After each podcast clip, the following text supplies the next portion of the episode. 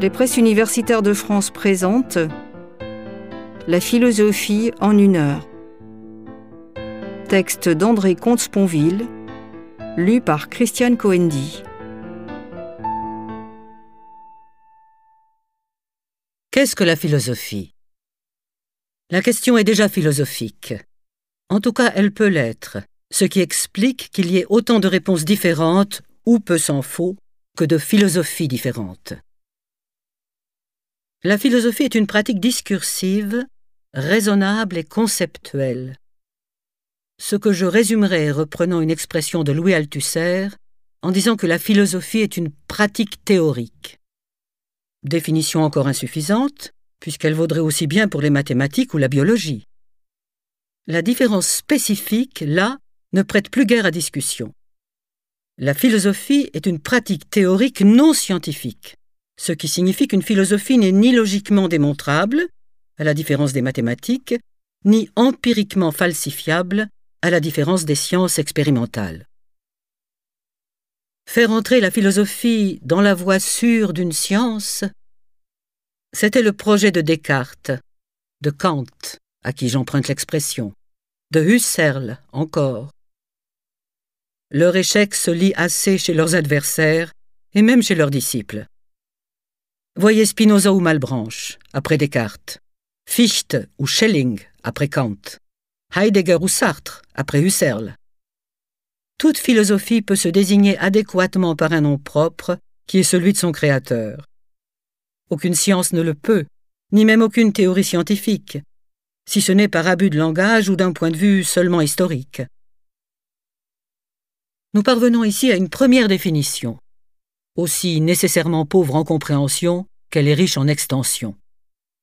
Je cherche une définition qui puisse convenir pour Socrate aussi bien que pour Kant, pour Montaigne autant que pour Leibniz, pour Machiavel autant que pour Heidegger, pour Diderot ou Nietzsche autant que pour Russell ou Wittgenstein. Comment ne serait-elle pas démesurément vaste? Reste à vérifier toutefois qu'elle ne l'est pas trop, qu'elle n'excède pas, en extension, ce que les esprits informés entendent ordinairement par philosophie. De cette extension, les dix noms que je viens de citer donnent à peu près l'idée. Mais quid alors de la compréhension? Définir la philosophie comme étant une pratique théorique non scientifique, n'est-ce pas se contenter d'une approche négative et englober dans la philosophie des pratiques ou des œuvres qui n'auraient plus rien en commun? La première objection est surtout formelle. Une définition négative peut décrire adéquatement un objet qui ne l'est pas. Un nombre impair, par exemple, n'est ni plus ni moins positif qu'un nombre pair. Il en va de même pour la philosophie. La définir comme pratique théorique non scientifique, ce n'est pas l'enfermer dans le vide de ce qu'elle n'est pas, une non-science, c'est lui permettre de développer la positivité active de ce qu'elle est, une pratique théorique qui excède les limites de toute connaissance. Philosopher, c'est penser plus loin qu'on ne sait et qu'on ne peut savoir. Cela, loin de réfuter la philosophie, est ce qui la rend nécessaire. La philosophie est une pensée libre, qui ne s'arrête pas. La seconde objection est plus forte. Si notre définition inclut des pratiques théoriques par trop disparates, que reste-t-il de l'unité de la philosophie que toute définition suppose? Un traité de théologie ou un essai de psychanalyse seront souvent aussi théoriques et aussi peu scientifiques qu'un livre de philosophie. Il est pourtant d'usage chez les esprits informés d'y voir trois disciplines différentes. Les sciences humaines, sans être toujours des sciences, au sens étroit du mot, sans être toujours démontrables ou falsifiables, tendent à augmenter notre connaissance plutôt que notre sagesse, à connaître l'homme rationnellement plutôt qu'à devenir un homme ou une femme raisonnable, et cela en établissant des faits, des causes ou des lois, ce que la philosophie ne saurait faire. Un sage n'est pas un savant, un philosophe pas un scientifique. Ou s'il l'est, Descartes, Pascal, Leibniz, c'est dans des domaines qui échappent à la philosophie. Philosopher, c'est penser plutôt que connaître, questionner plutôt qu'expliquer. La philosophie n'est pas un savoir de plus, c'est une réflexion sur les savoirs disponibles, donc aussi sur leurs limites, sur ce qu'on ignore. Elle vise moins à la science qu'à la sagesse, moins à augmenter notre connaissance qu'à la penser ou à la dépasser, par exemple en s'interrogeant sur le tout du réel, sur l'être ou sur l'absolu métaphysique, sur ce que nous pouvons savoir, théorie de la connaissance, sur ce que nous devons faire, morale, sur ce que nous pouvons vivre, éthique, politique, esthétique, ou espérer, religion. N'importe quel objet, réel ou imaginaire, peut être l'occasion d'une pratique théorique de ce type. Toutefois, ce ne sont pas ces objets qui définissent la philosophie, c'est la façon dont elle les traite. Une certaine radicalité ouverte du questionnement, la puissance conceptuelle, la poursuite indéfinie de la rationalité, la quête d'une explication première ou ultime, l'exigence de vérité, mais sans preuve, d'universalité, mais toujours singulière, de totalité, mais toujours à reprendre ou à recommencer. Qu'est-ce que la philosophie? C'est une pratique théorique, discursive, raisonnable, conceptuelle, mais non scientifique. Elle ne se soumet qu'à la raison et à l'expérience, à l'exclusion de toute révélation d'origine transcendante ou surnaturelle, et vise moins à connaître qu'à penser ou questionner, moins à augmenter notre savoir qu'à réfléchir sur ce que nous savons ou ignorons. Ses objets de prédilection sont le tout et l'homme. Son but, qui peut varier selon les époques et les individus, sera le plus souvent le bonheur, la liberté ou la vérité, voire la conjonction des trois, la sagesse.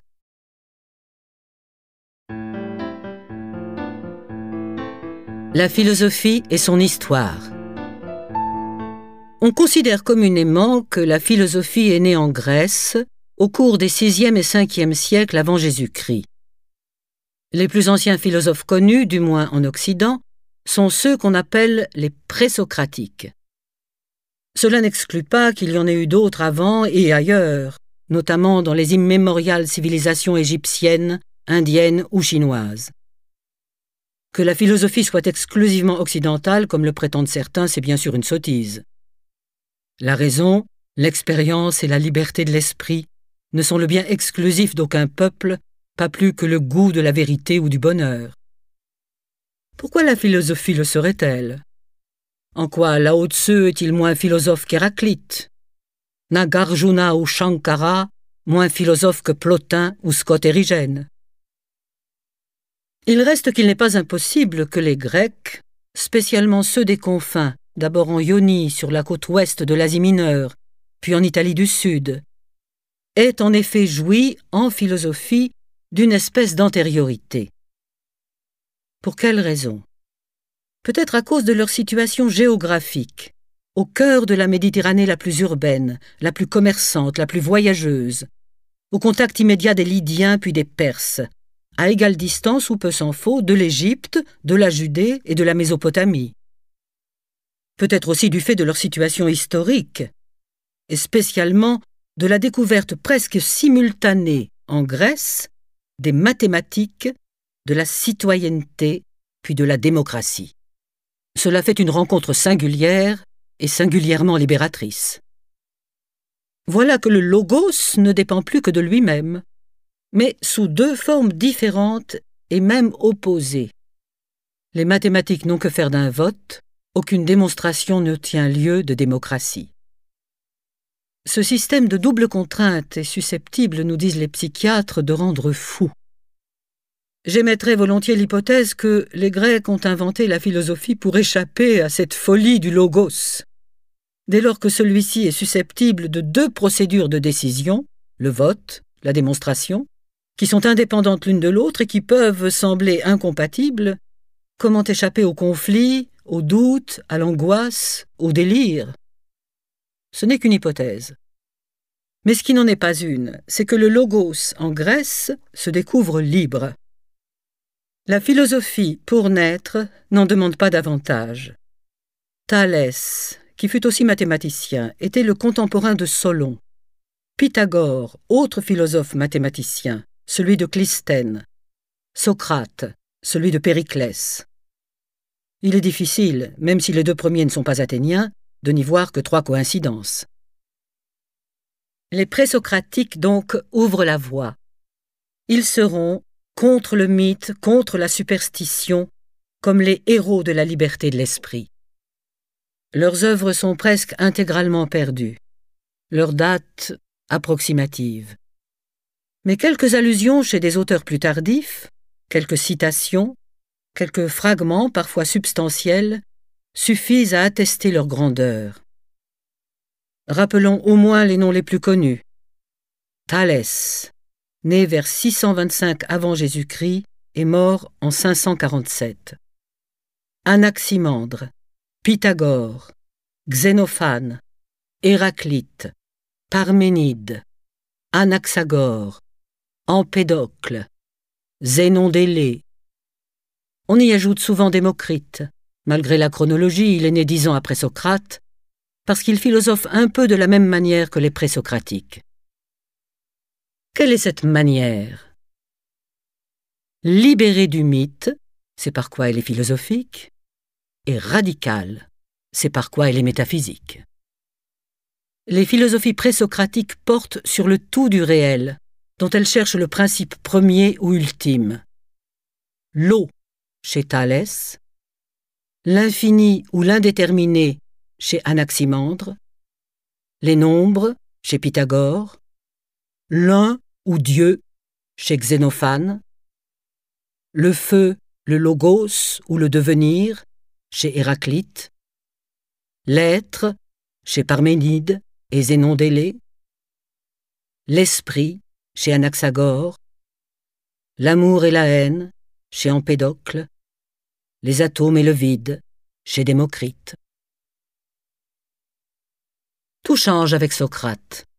Né en 470 et mort en 399, qui s'occupe moins de la nature ou du tout que de l'homme. C'est ce qu'on peut appeler la révolution socratique. Sa maxime Connais-toi toi-même. Non certes que l'introspection tienne lieu de philosophie où il suffise. Socrate philosophe sur la place publique, et dans le dialogue bien davantage que dans la solitude. Mais nul, pense-t-il, ne peut sortir la vérité que de soi, même s'il a besoin pour cela de la rencontre de l'autre. C'est le principe de la maïeutique socratique, qui veut accoucher les esprits.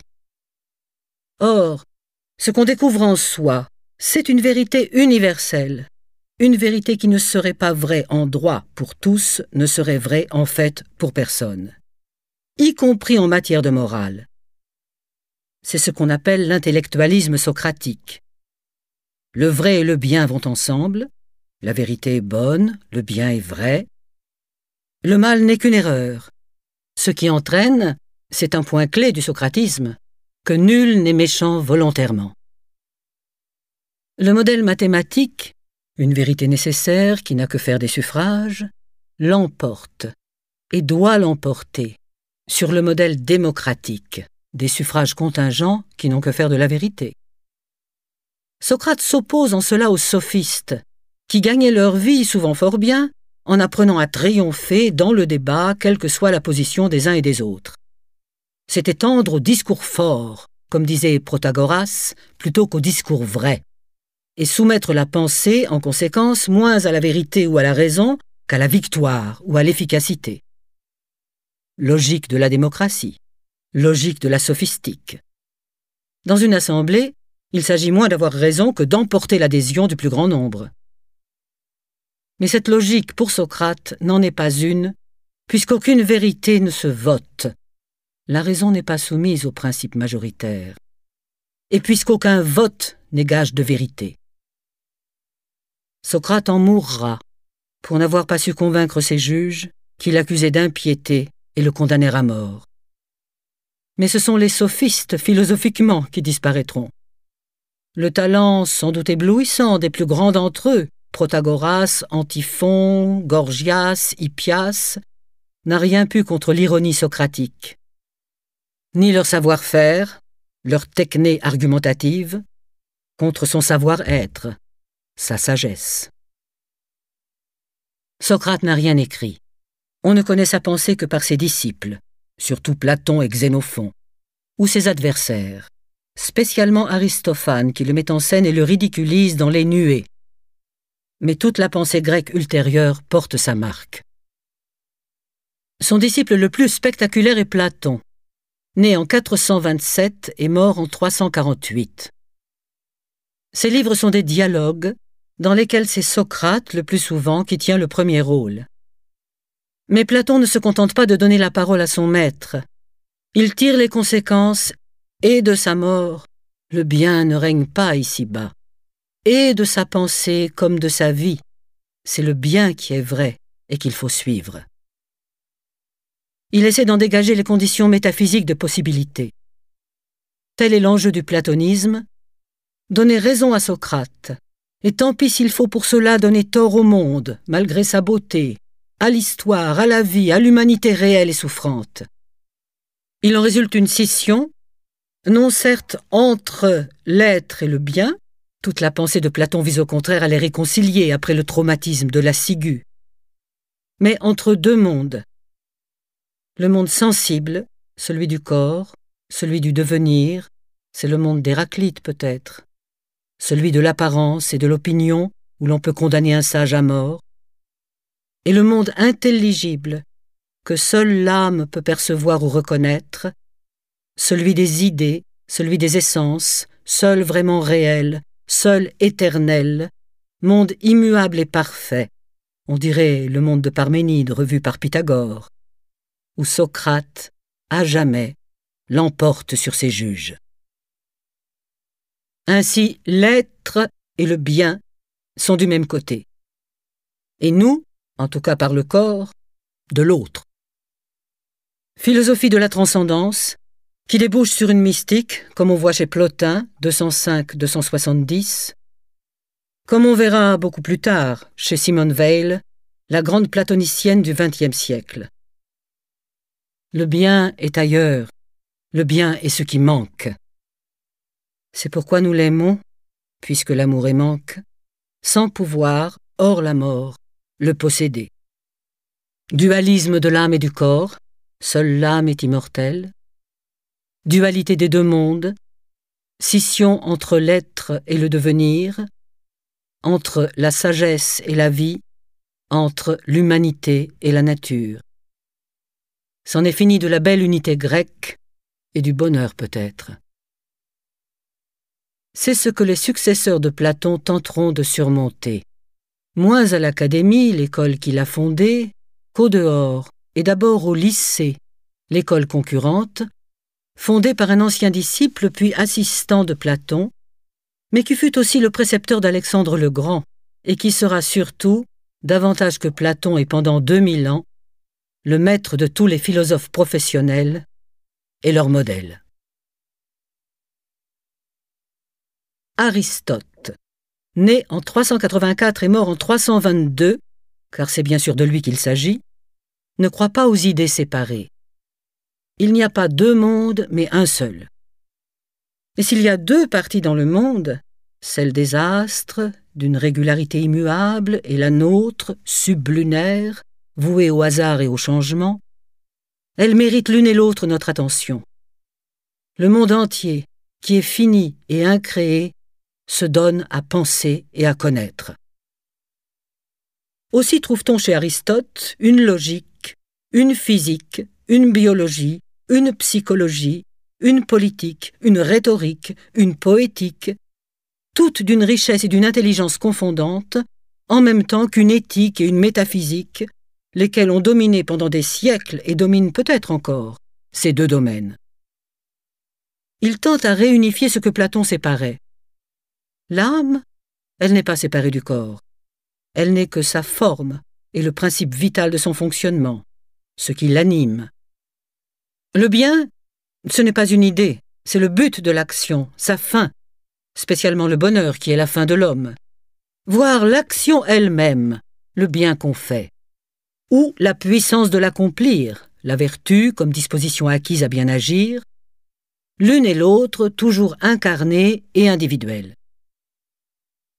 Le but suprême de la philosophie est de nous rendre dès maintenant immortels, du moins autant qu'il est possible, mais sans renoncer pour cela ni au plaisir de l'action, qui s'ajoute à l'acte comme à la jeunesse sa fleur, ni aux joies de la connaissance et de l'amitié. Le bonheur ne se joue pas tout entier dans la contemplation, ni même dans la vertu. Encore faut-il disposer d'une santé minimale, d'une certaine aisance, d'un environnement social et politique point trop dégradé. Encore faut-il aimer et être aimé. Le plus grand des philosophes antiques est peut-être aussi le plus humain. Trop humain?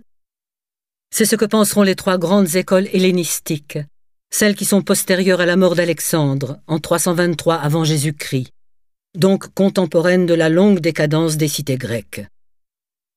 Sceptiques, épicuriens et stoïciens nous proposent, pour résister aux malheurs du temps, une sagesse à certains égards plus radicale, plus exaltante ou plus indestructible que celle d'Aristote. Mais pouvons-nous l'atteindre?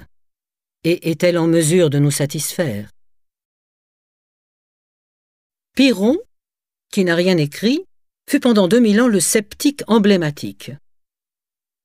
Il prône une forme de nihilisme, aussi bien ontologique, pas d'être, pas de substance, pas d'essence, que gnoséologique et moral, ni vrai ni bien. Toutefois la vie continue, qui se suffit de l'apparence. Le sage, libéré de croyance, n'en vit que mieux. Épicure, né en 341 et mort en 270, à l'inverse, est un dogmatique qui a beaucoup écrit. Son dogmatisme est à la fois sensualiste et rationaliste. La sensation est critère de vérité et la source, directe ou indirecte, de toute connaissance. Mais seule la raison, qui en est issue, peut connaître les constituants invisibles de la nature que sont les atomes et le vide. Cette nature est infinie, elle comporte une infinité de mondes finis éternelle, alors que chaque monde est voué à disparaître, et soumise seulement au hasard ou à elle-même. C'est en quoi elle est libre. Les dieux en font partie. Comment pourraient-ils la gouverner? Ils vivent dans les intermondes, sont aussi matériels que le reste, et d'ailleurs ne s'occupent pas de nous. À quoi bon les prier ou les craindre? Épicure est un maître de premier ordre. Il propose une éthique à la fois matérialiste, l'âme n'est qu'une partie du corps et mourra avec lui, hédoniste, le plaisir est le principe de tout choix, et eudémoniste, le bonheur est le souverain bien. Non certes qu'il s'agisse de multiplier les objets du désir. L'éthique épicurienne est un art de jouir, mais ascétique. Il s'agit de jouir le plus possible en désirant le moins possible. La philosophie épicurienne se veut une thérapie de l'âme, qui tient en quatre thèses. Il n'y a rien à craindre des dieux, il n'y a rien à craindre de la mort, on peut atteindre le bonheur, on peut supporter la douleur. Le résultat en est la santé de l'âme, c'est-à-dire la sagesse. Elle se reconnaît au bonheur ou à l'ataraxie, le plaisir en repos de l'âme, qui est comme une jouissance d'éternité, par quoi le sage vit comme un Dieu parmi les hommes. Cette sagesse, l'une des plus apaisées qui fut jamais, l'une des plus lumineuses, sera reprise avec des accents autrement tragiques par Lucrèce, le génial disciple latin d'Épicure, le plus grand des poètes philosophes, lequel vivra plus de deux siècles après son maître et transmettra jusqu'à nous, en des vers souvent tourmentés, ces paroles d'or et de paix.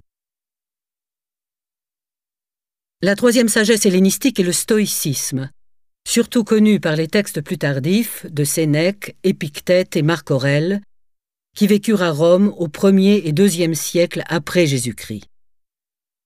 Le stoïcisme, comme l'épicurisme, est une espèce de matérialisme. Seuls les corps existent. Les incorporels, le sens, le vide, le lieu, le temps ne sont que des abstractions. Mais ce matérialisme vitaliste et finaliste s'oppose sur tous les points à l'épicurisme. C'est presque une religion. Le monde est plein, continu, unique, animé, intelligent, soumis à un ordre providentiel immanent. Le monde est Dieu. De là une sagesse à la fois cosmologique et rationaliste, qui est le contraire d'un hédonisme. Le but n'est pas de jouir, mais de vivre conformément à la nature rationnelle et raisonnable qui nous contient et que nous sommes. Le but est la vertu, c'est-à-dire indissolublement la liberté et le bonheur. On y parvient en apprenant à accepter ce qui ne dépend pas de soi et à faire ce qui en dépend. Le stoïcisme n'est pas un art de jouir, c'est un art de vouloir. Comment le sage ne serait-il pas comblé? Tout arrive comme il le désire, puisqu'il ne désire que ce qui arrive ou qu'il fait. On se trompe si l'on y voit une école de la passivité. C'est tout le contraire, une école de courage et d'action. Aux prémices de la philosophie médiévale, Saint Augustin 354-430, qui fut néo-platonicien avant d'être chrétien, marie sur l'autel de l'Empire romain les deux sillons juifs et grecs qui ne se sépareront plus. Citoyen romain vivant en Afrique du Nord, travailleur acharné, penseur virtuose, écrivain de génie, il contribue plus qu'aucun autre à inventer ce qu'on appellera plus tard l'Occident chrétien. Mais il invente aussi une nouvelle forme de subjectivité, plus intérieure, plus réflexive, à la fois plus sûre d'elle-même et plus inquiète, qui est encore la nôtre. On lui doit la première formulation du cogito, la première autobiographie spirituelle, les confessions, mais surtout une théorisation grandiose du christianisme. Philosophe, théologien, il est l'un et l'autre, indissociablement. Il ne cherche pas la vérité. Il essaie de comprendre celle, croit-il, qu'il a déjà trouvée, ou plutôt qu'il a trouvée, lui, qui ne le lâchera plus, qu'il ne veut que servir.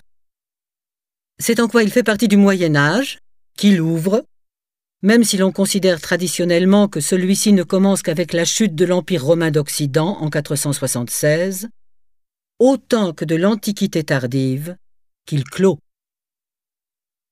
On ne sait pas grand-chose philosophiquement des premiers siècles du Moyen Âge. Un monde s'est écroulé. Il faudra plusieurs générations, et sans doute bien des héros obscurs, pour que la philosophie redevienne pour nous visible.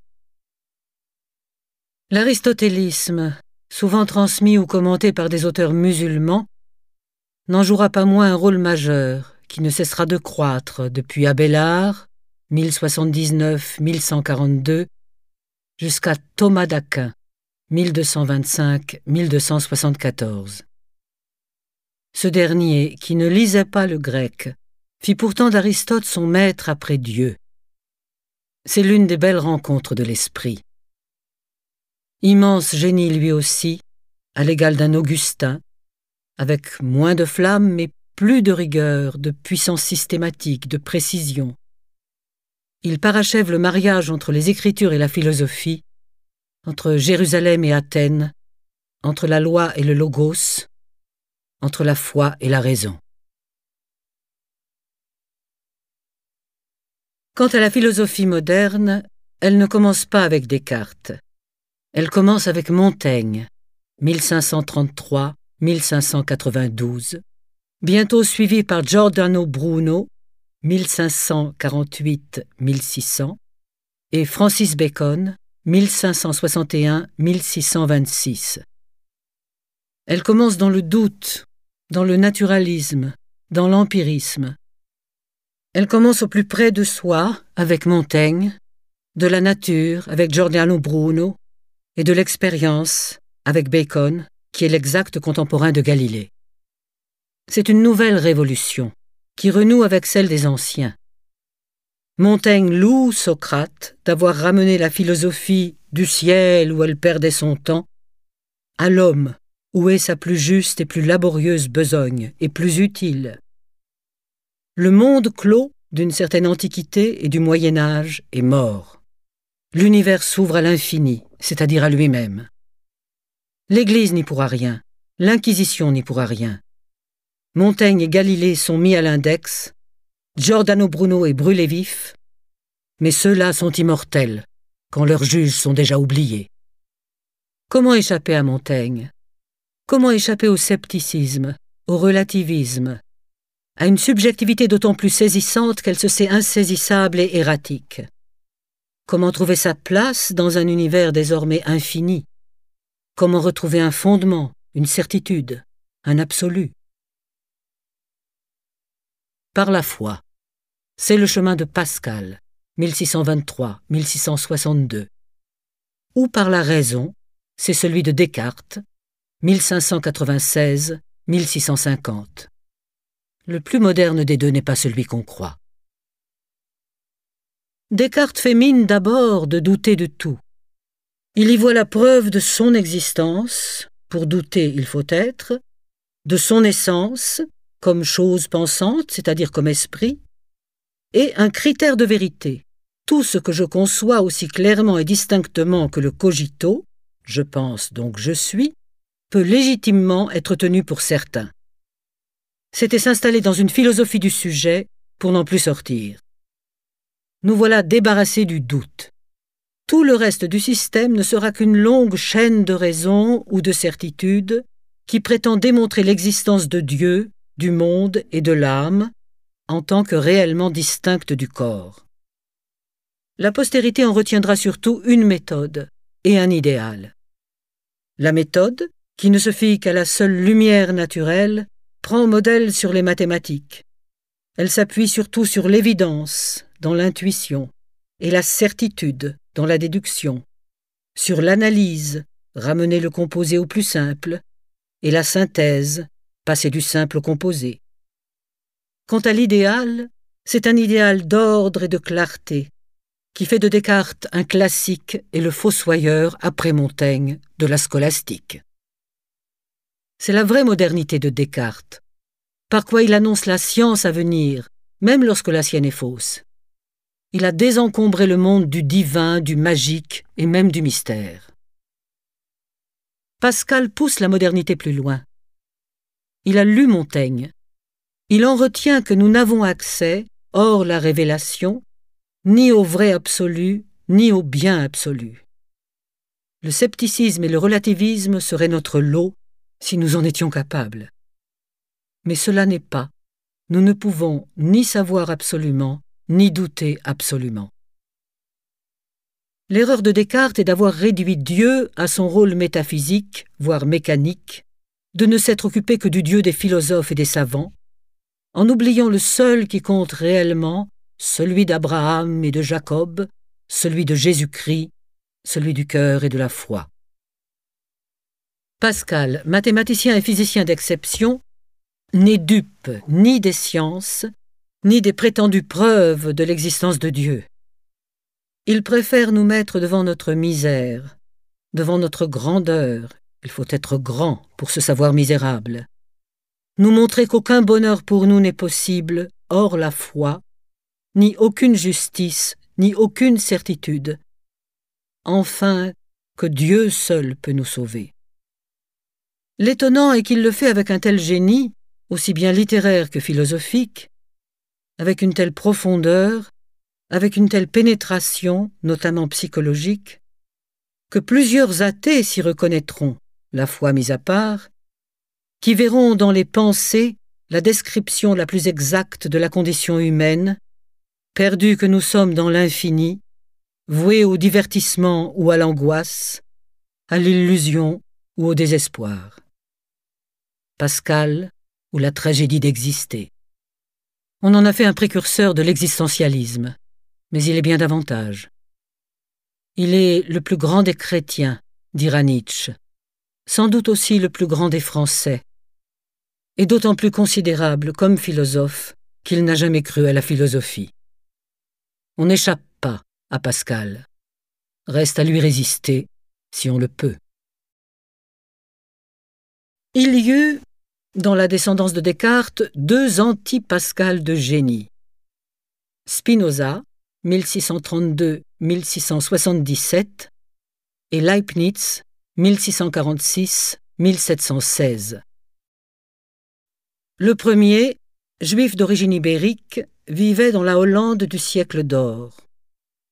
Il est le contemporain exact de Vermeer, et il y fait parfois songer, par une certaine lumière, par une certaine paix, disons par une certaine façon de saisir les choses du point de vue de l'éternité. Par réalité et par perfection, disait Spinoza, j'entends la même chose. Son système est exposé dans l'éthique, écrite à la façon des géomètres, par définition, axiome, proposition et démonstration. C'est un monisme naturaliste ou panthéiste. Il n'existe qu'une seule substance, qui est infinie et comporte un nombre infini d'attributs infinis.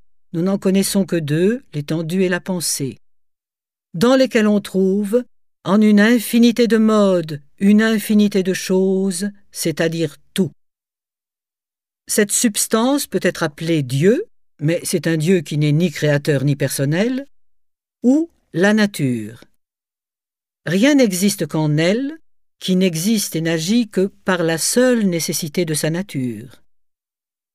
Elle ne dépend de rien, tout dépend d'elle. Le réel est tout. Le possible n'existe que pour l'imagination.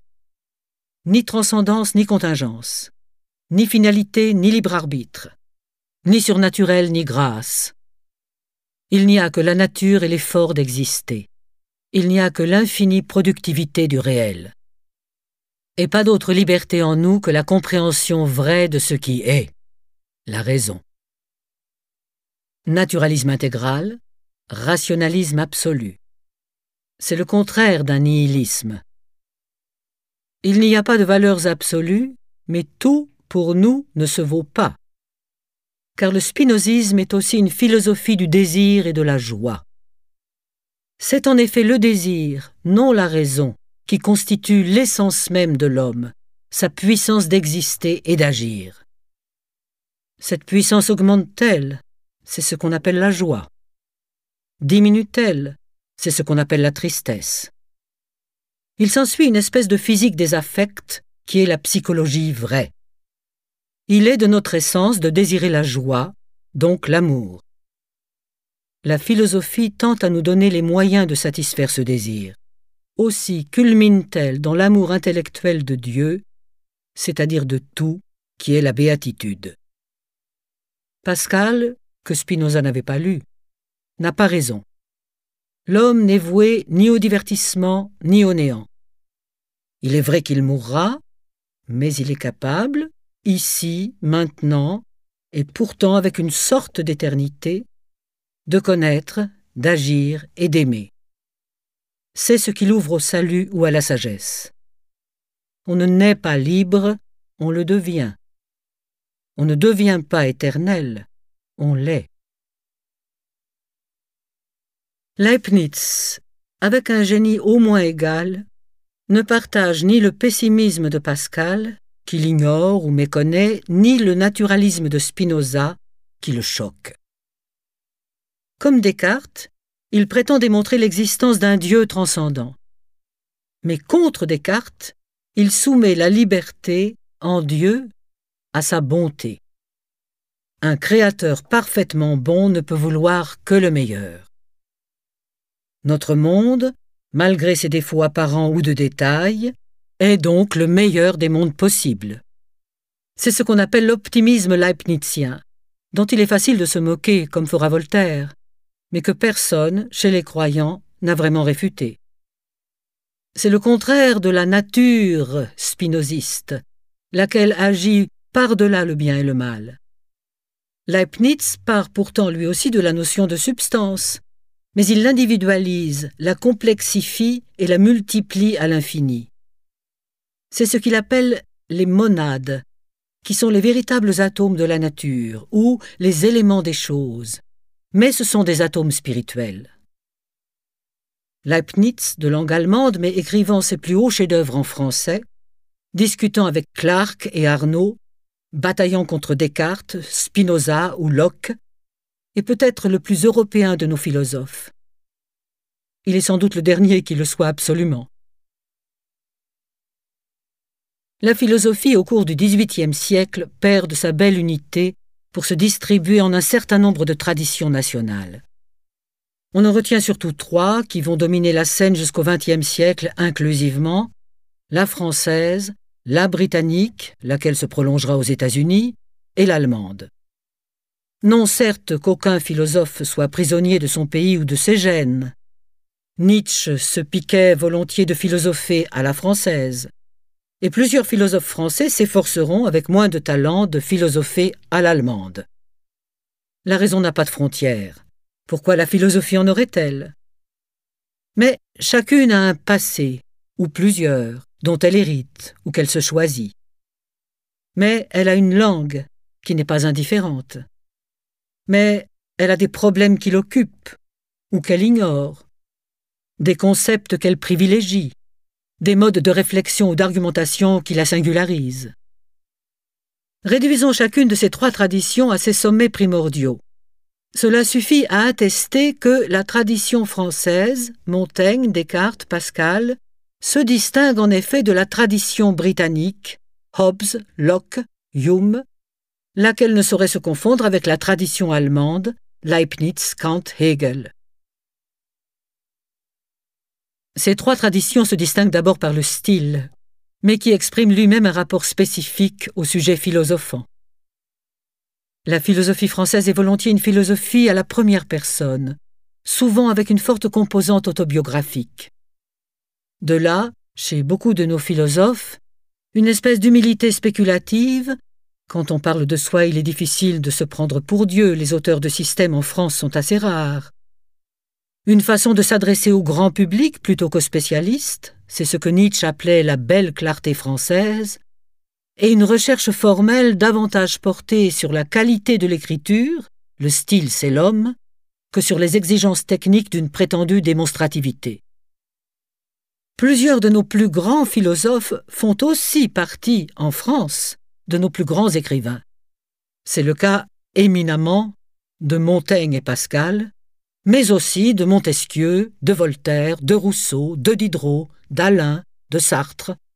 Même ceux de nos philosophes qui n'atteignent pas un tel niveau littéraire sont souvent des écrivains talentueux.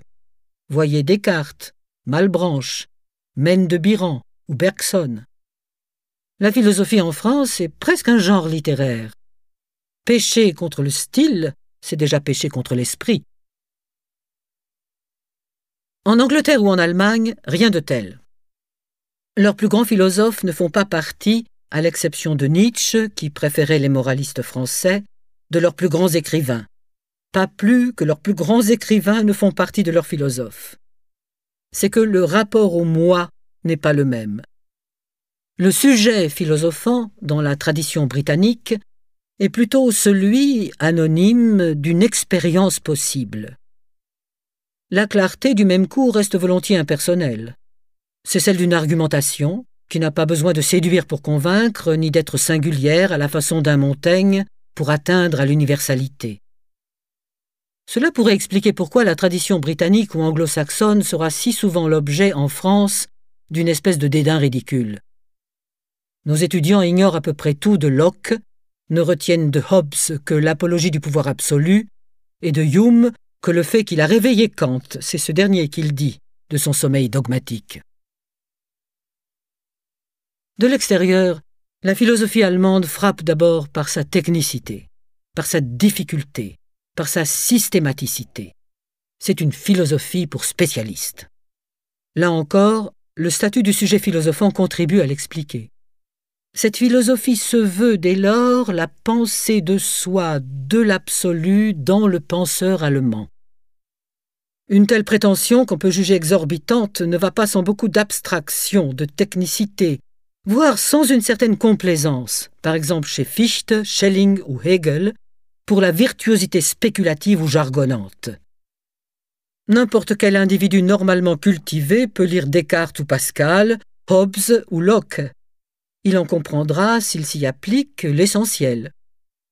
Je ne crois pas qu'on puisse comprendre Fichte ou Hegel sans avoir fait au préalable de solides études de philosophie.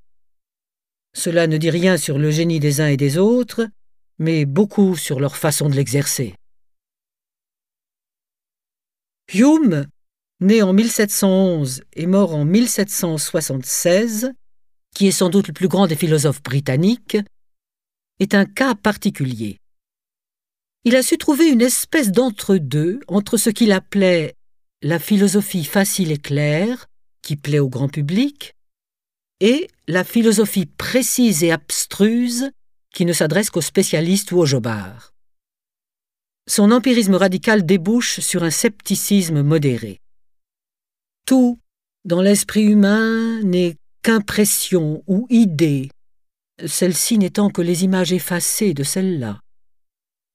Aussi ne connaît-on jamais le monde tel qu'il est, mais seulement les perceptions que nous en avons. Comment savoir si elles sont vraies, puisqu'on ne peut les comparer qu'à d'autres perceptions Le réel, nécessairement, échappe. Toute pensée et croyance, même le principe de causalité, si essentiel aux sciences, ou la croyance en l'identité personnelle, si essentielle à une certaine métaphysique, ne sont que l'effet en nous d'une association coutumière d'idées. Cela n'empêche pas de dîner, de jouer au tric-trac ou de philosopher avec ses amis. Le scepticisme est sans appel, mais c'est ce qui lui interdit de prétendre à l'absolu. De là, le génie si particulier de Hume, plein de fulgurance dans l'argumentation, de radicalité dans les thèses et d'humanité dans les conclusions. Après Leibniz, la philosophie allemande culmine chez Kant, 1724-1804, et Hegel, 1770-1831. C'est où s'achève la philosophie moderne. Kant pensa lui-même son criticisme sur le modèle de la révolution copernicienne. Mais c'est en vérité d'une contre-révolution copernicienne qu'il s'agit. Kant remet philosophiquement le sujet au centre de la connaissance de la morale de l'esthétique, d'où Copernic physiquement l'avait chassé. Les Lumières sont passées par là, certes utiles contre le fanatisme, mais qui risquent de mener, on l'a vu en France, au matérialisme, à l'athéisme ou à l'incrédulité des libres penseurs. Contre quoi Kant veut rétablir, il le dit expressément, les droits de l'espérance et de la foi. Il lui faut pour cela limiter le savoir, et tel est l'objet de la critique de la raison pure. Non certes que Kant soit un sceptique. Les sciences existent. Reste à comprendre ce qui les rend possibles. Dès lors que les jugements qu'elles énoncent sont universels et nécessaires, ceux-ci ne sauraient dériver de la seule expérience. Il faut qu'il y ait en eux un élément antérieur, au moins en droit, à toute expérience, et qui la rende possible. Quoi? Ce que Kant appelle le transcendantal, c'est-à-dire les conditions inempiriques dans le sujet de l'empiricité, donc de l'objectivité les formes a priori de la sensibilité, l'espace et le temps, et de la pensée, les catégories de l'entendement. Aussi ne pouvons-nous connaître les choses que telles qu'elles sont pour nous comme phénomènes, jamais comme elles sont en soi ou pour un pur esprit comme nous-mêmes. Cela même qui rend les sciences possibles leur interdit donc de prétendre à l'absolu. Nous ne connaissons a priori des choses que ce que nous y mettons nous-mêmes, écrit Kant, et il n'y aurait pas de connaissance autrement. Toute métaphysique dogmatique est donc illusoire, qui prétendrait connaître le suprasensible.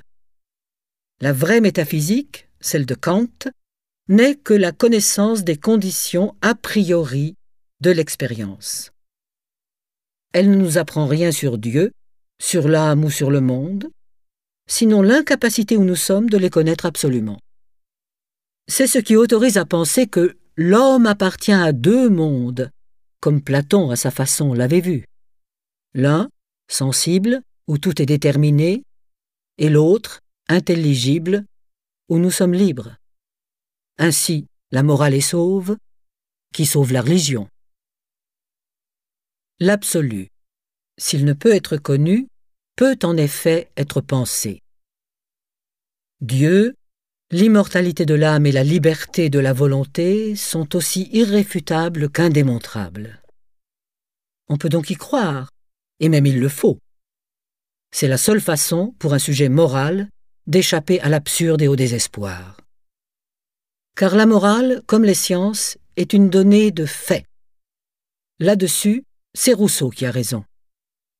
Il faut donc que nous soyons libres pour que le devoir soit possible, et qu'il y ait un Dieu et une vie après la mort pour que la morale puisse l'emporter. Ces postulats de la raison pratique nous ouvrent ainsi, mais de façon seulement subjective, à l'absolu. C'est ce qu'on a appelé la dimension d'espérance du kantisme, et l'un des basculements décisifs de la modernité. Ce n'est plus la religion qui fonde la morale, c'est la morale qui fonde la religion. La pensée de Hegel est dialectique, c'est-à-dire fondée sur l'unité des contraires. Ainsi l'être pur et le néant pur reviennent au même, et leur dépassement dans une synthèse supérieure, par exemple le devenir, unité de l'être et du néant. C'est Héraclite qui renaît, mais dans une pensée qui veut reprendre la totalité de l'histoire de la philosophie, voire de l'histoire en général, en l'intégrant à son système. Ce dernier, que Hegel appelle l'idéalisme absolu, comporte trois moments qui sont comme euh, l'autodéveloppement de l'idée. La logique, l'idée se développant en soi, dans sa pure intériorité abstraite. La philosophie de la nature, l'idée se déployant hors de soi.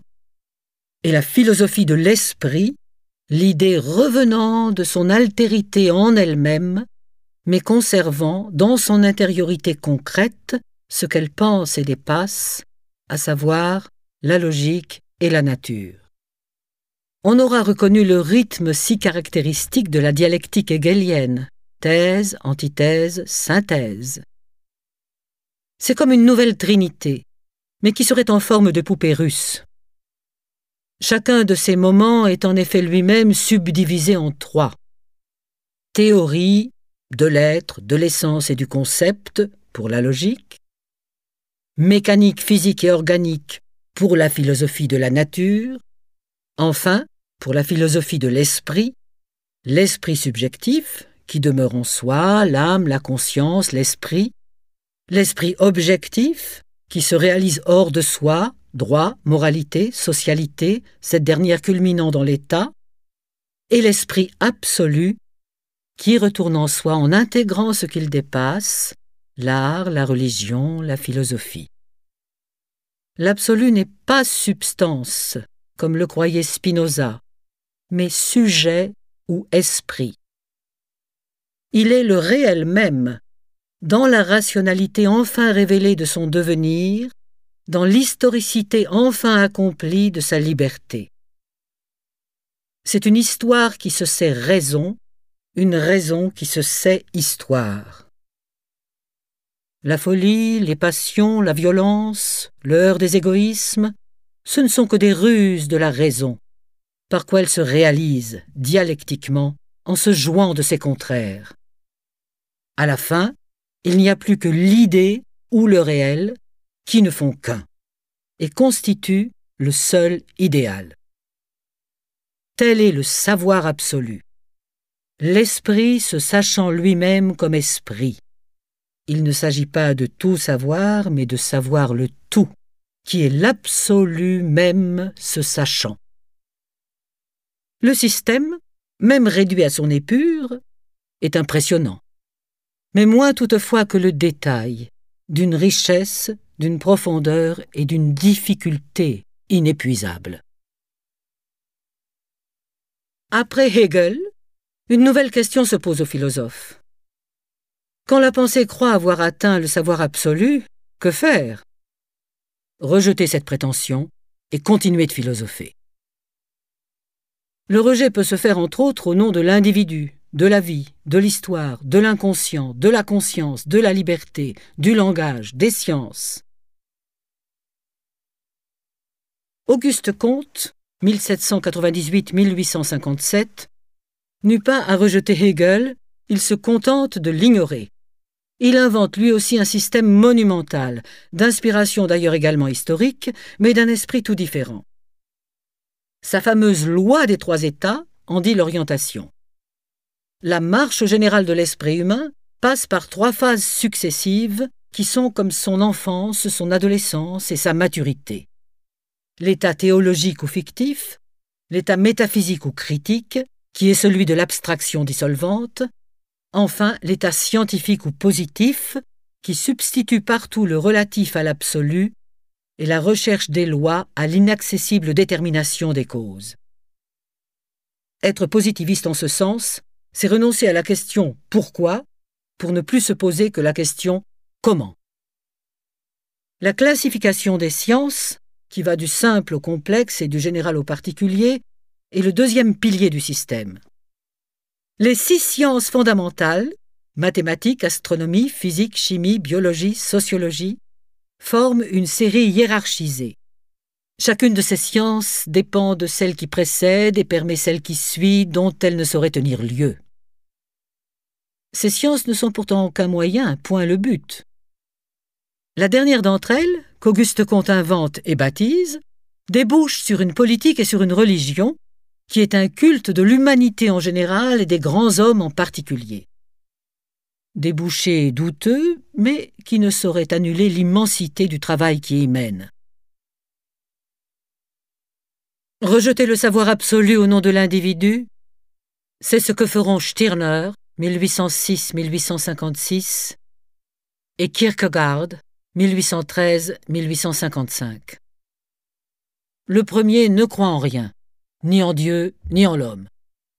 Il ne croit qu'au rien qu'il est, le moi, l'unique. Sa singularité lui tient lieu de programme, son nihilisme est un égoïsme anti-humaniste.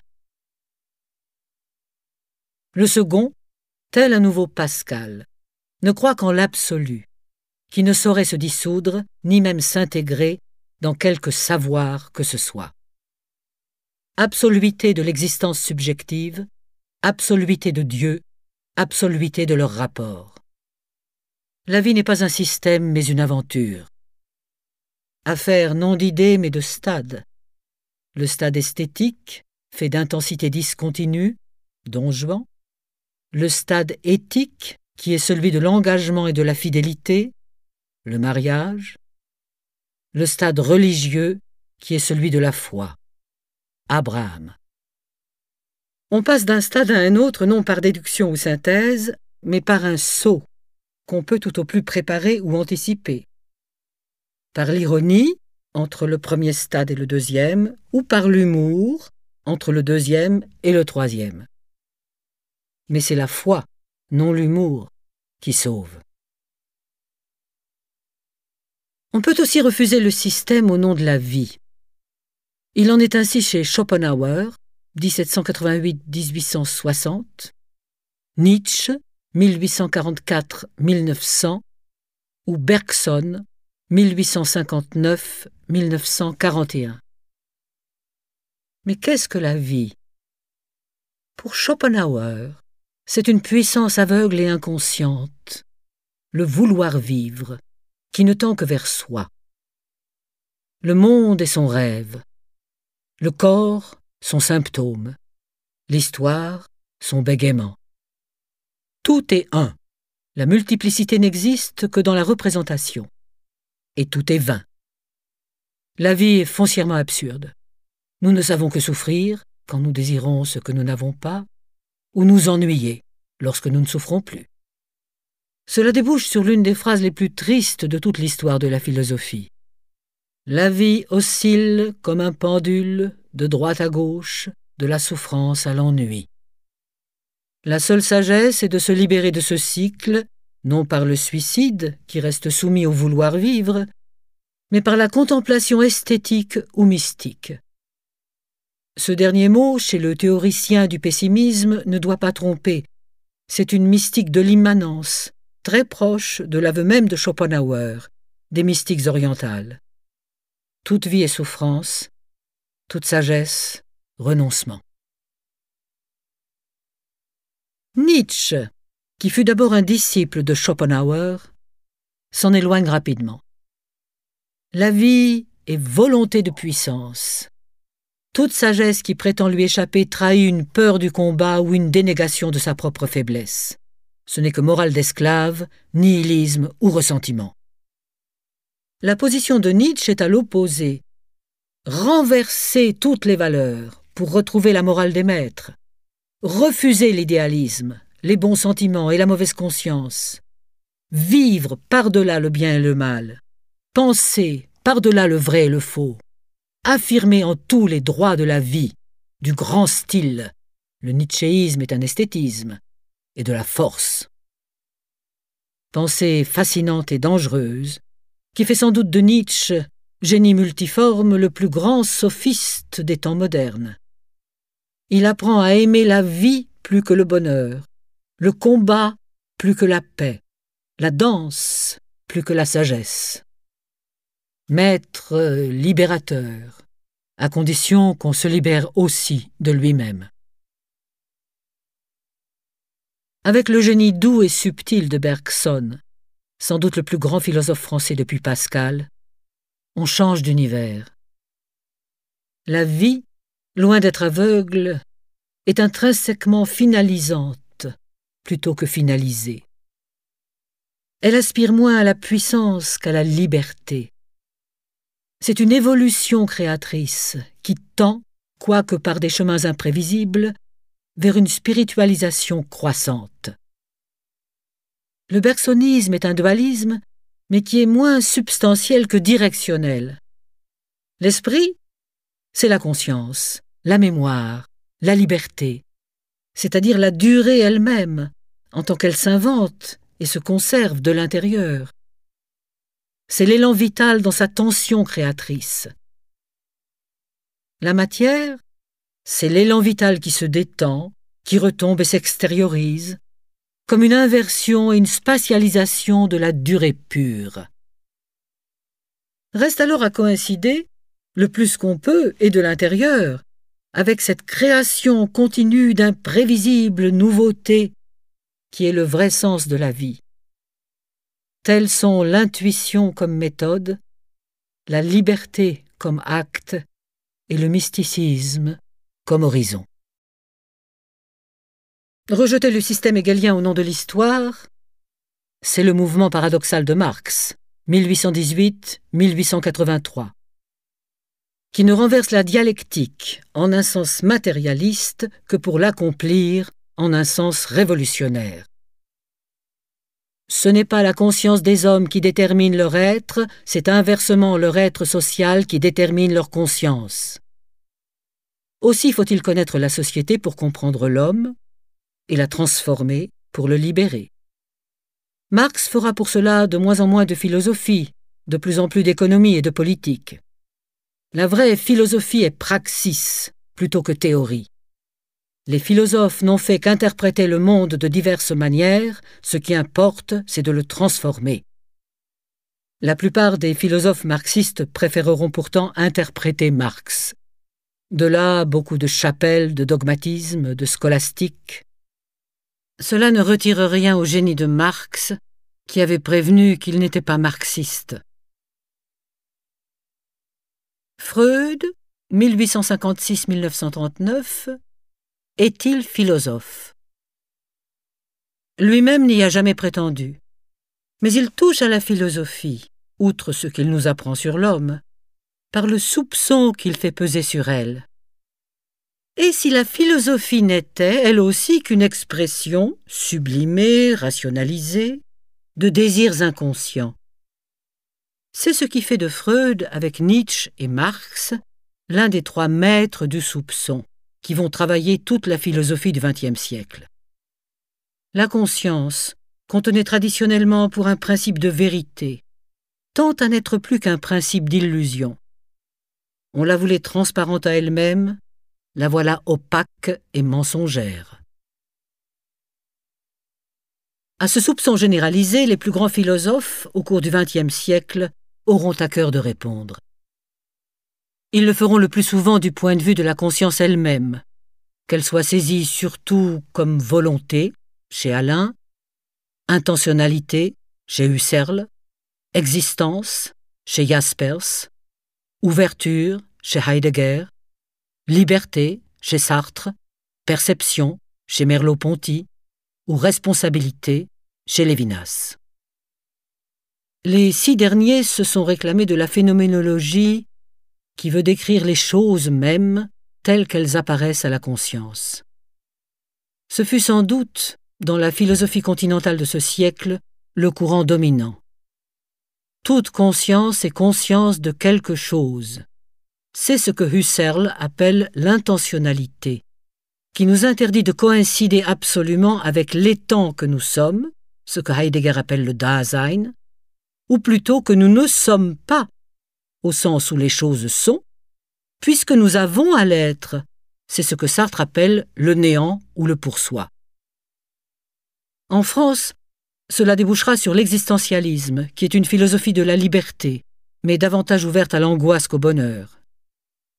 Le talent multiforme de Sartre domine la scène. Il sera dans notre pays, pour toute la seconde moitié du XXe siècle, le contemporain capital. Il fait le lien entre Descartes et Heidegger, mais aussi, grâce à ses romans et à ses pièces de théâtre, entre la philosophie et le grand public. La nausée, spécialement, est sans doute le plus beau roman philosophique français, depuis l'inoubliable Jacques le Fataliste de Diderot. La philosophie s'est scindée au XXe siècle en deux blocs très différents qui se sont moins combattus qu'ignorés ou méprisés. La philosophie dite continentale et la philosophie analytique, surtout influente dans les pays anglo-saxons et scandinaves. Celle-ci se réclame de Hume davantage que de Descartes, de Frege 1848-1925 plus que de Kant, de Russell et Wittgenstein plus que de Nietzsche ou Heidegger. Elle est d'inspiration à la fois empiriste et logicienne. Elle privilégie l'analyse, aussi bien logique que linguistique, sur la synthèse, se réclame du réalisme plus que de l'idéalisme, s'intéresse davantage à l'actualité des sciences qu'au passé de la philosophie, enfin attache plus d'importance à la clarté et à la rigueur de l'argumentation qu'à la profondeur réelle ou supposée de la vision. C'est une autre façon de s'opposer à Hegel. Au nom de la logique, du langage ou des sciences, plutôt qu'en celui de la vie, de l'histoire ou de la subjectivité. Cela commença peut-être à Cambridge, où Moore, 1873-1958, et Russell, 1872-1970, bientôt rejoint par un disciple génial et indocile, l'Autrichien Ludwig Wittgenstein, 1889-1951, travaillent de concert, sinon toujours en harmonie, sur l'éthique, le fondement des mathématiques ou les rapports entre la logique et la philosophie. Cela se prolonge en Autriche, autour de Carnap, 1891-1970, et du Cercle de Vienne, qui veulent en finir avec la métaphysique. Puis aux États-Unis, autour du même Carnap, qui y trouve refuge en 1936, et de Quine, 1908-2000, qui assouplit l'empirisme pour le sauver. Cela continue, quoique de façon différente, chez Karl Popper, 1902-1994, et John Rawls, 1921-2002, qui font le lien entre les deux traditions. Le premier travaillant surtout sur la ligne de démarcation entre ce qui est scientifique, donc falsifiable, et ce qui ne l'est pas, le second proposant une nouvelle théorie de la justice. Beaucoup d'intelligence, de talent, d'invention et parfois davantage de rigueur ou d'honnêteté intellectuelle que dans la philosophie continentale à la même époque. Celle-ci n'a pas ignoré tout à fait la logique, l'épistémologie ou l'histoire des sciences, avec Cavaillès, Bachelard, Canguilhem. Elle a connu nombre de penseurs profonds et attachants, Citons en France Simone Weil, Albert Camus, Vladimir Yankelevitch, Paul Ricoeur, Edgar Morin, Marcel Conche, René Girard, Michel Serres. Mais depuis le déclin de l'existentialisme, elle a été marquée surtout par le structuralisme, importé des sciences humaines, avec Jacobson, Lévi-Strauss, et par l'influence tantôt conjointe, tantôt disjointe des trois maîtres du soupçon, Nietzsche, Marx, Freud, qui deviendront quatre comme les trois mousquetaires, puisque l'influence de Heidegger, d'abord sourde ou voilée, traverse en Europe toute la seconde moitié du XXe siècle. De là, en Allemagne, les œuvres de l'école de Francfort, Adorno, Horkheimer, Marcuse, qui essaient de sauver quelque chose de Marx et des Lumières après les horreurs staliniennes et nazies. Celle, aux États-Unis, d'Anna Arendt, qui travaille sur le totalitarisme et la condition de l'homme moderne. Ou celle, en France, de Deleuze et Foucault, surtout influencés par Nietzsche, le premier inventant une philosophie du désir et de la différence, le second proposant une archéologie des savoirs et une esthétique de l'existence. D'Althusser, qui cherche une philosophie dans les textes à vocation scientifique ou politique de Marx, ou de Derrida, qui veut, à la suite de Heidegger, déconstruire la métaphysique, tous d'ailleurs se confrontant aux sciences humaines en général et à la psychanalyse en particulier. Beaucoup d'intelligence et de talent là aussi, beaucoup d'inventivité, de radicalité, de culture, malgré un rapport parfois quelque peu distendu à la vérité ou aux règles de la logique ordinaire. La philosophie, pour plusieurs de ses auteurs, est plus proche des arts ou de la politique que des sciences. La rigueur importe moins que la créativité, la clarté moins que l'originalité, la vérité moins que le style ou la puissance. On a parlé, dans le dernier quart du XXe siècle, et à propos surtout de Jacques Derrida, d'une école de la déconstruction. D'autres pensent aujourd'hui, mais on manque de recul pour en parler, qu'il serait temps enfin de reconstruire. Domaines et courants. On peut approcher la philosophie de deux façons. D'un point de vue diachronique ou historique, ou bien d'un point de vue synchronique. La philosophie, de ce nouveau point de vue, ne se distribue plus en périodes mais en domaines, et moins selon la singularité des doctrines que selon la généralité des questions ou celle conflictuelle des courants. Kant ramenait le champ de la philosophie à quatre questions. Que puis-je savoir? Que dois-je faire? Que m'est-il permis d'espérer? Qu'est-ce que l'homme? Et d'ajouter ce commentaire À la première question répond la métaphysique, à la seconde la morale, à la troisième la religion, à la quatrième l'anthropologie. Mais au fond, on pourrait tout ramener à l'anthropologie, puisque les trois premières questions se rapportent à la dernière. Les quatre questions de Kant continuent de se poser, parmi d'autres, possibles ou nécessaires. La vérité est une, c'est ce qui donne raison aux auteurs de systèmes sans donner tort aux autres. Toute philosophie vise une forme de totalité, qu'on la prétende achevée, système, ou qu'on la sache inachevable. Mais cette unité se pluralise, dans les deux cas, en s'adaptant à ses objets. On peut essayer de penser le tout, tel est l'objet de la métaphysique. Cela ne dispensera pas de penser aussi ce que nous en savons, philosophie de la connaissance, ce que nous y faisons de notre vie, philosophie éthique et morale, ou de notre société, philosophie politique, ni notre rapport au beau, esthétique, philosophie de l'art, ou à nous-mêmes, anthropologie et sciences de l'homme. Ces divers chemins, qu'ils soient thématiques ou chronologiques, pour entrer en philosophie, nous conduisent tous à cette simple question pourquoi philosopher? Le mot semble répondre de lui-même. Pour la sagesse, Sophia, dont la philosophie est l'amour, philein, aimer, ou la quête. Que la sagesse soit le but de la philosophie, c'est ce que la plupart des philosophes durant 26 siècles n'ont cessé de répéter, depuis les présocratiques jusqu'à Alain ou Eric Weil, en passant, mais on ne peut les citer tous, par Platon ou Aristote, Descartes ou Spinoza, Voltaire ou Kant, Schopenhauer ou Nietzsche. Certains ont prétendu, dans la dernière période, que cela n'était plus vrai, mais s'il transforme à ce point la chose, pourquoi garde-t-il le mot? L'inventeur du terme serait Pythagore, qui se disait philosophos par modestie, pour ne pas prétendre au titre de sophos, c'est-à-dire de savant ou de sage. Ces deux derniers mots en français seront longtemps interchangeables. La sagesse n'est-elle pas un savoir? C'est ce qu'on lit encore chez Descartes.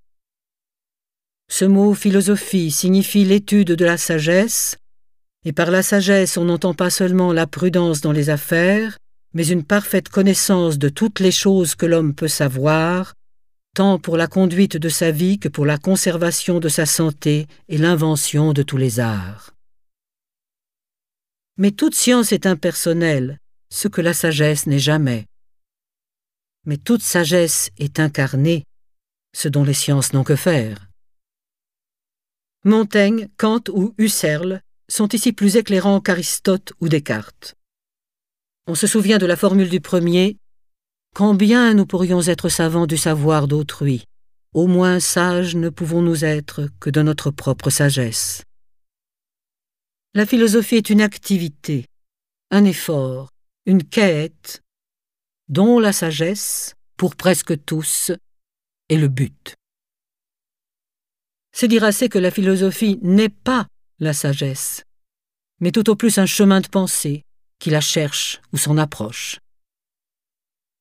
La philosophie est un travail, la sagesse serait plutôt un repos.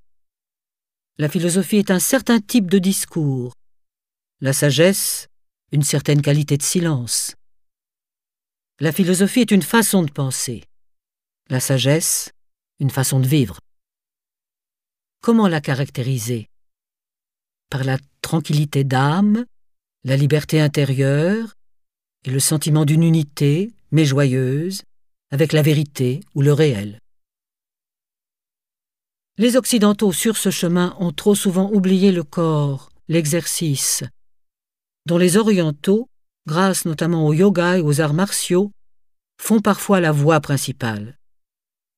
Mais tous s'accordent sur le but qui est de paix, de simplicité, de liberté, de vérité, d'unité, de sérénité, de joie, un sage, ce serait un homme parfaitement heureux, lucide et libre.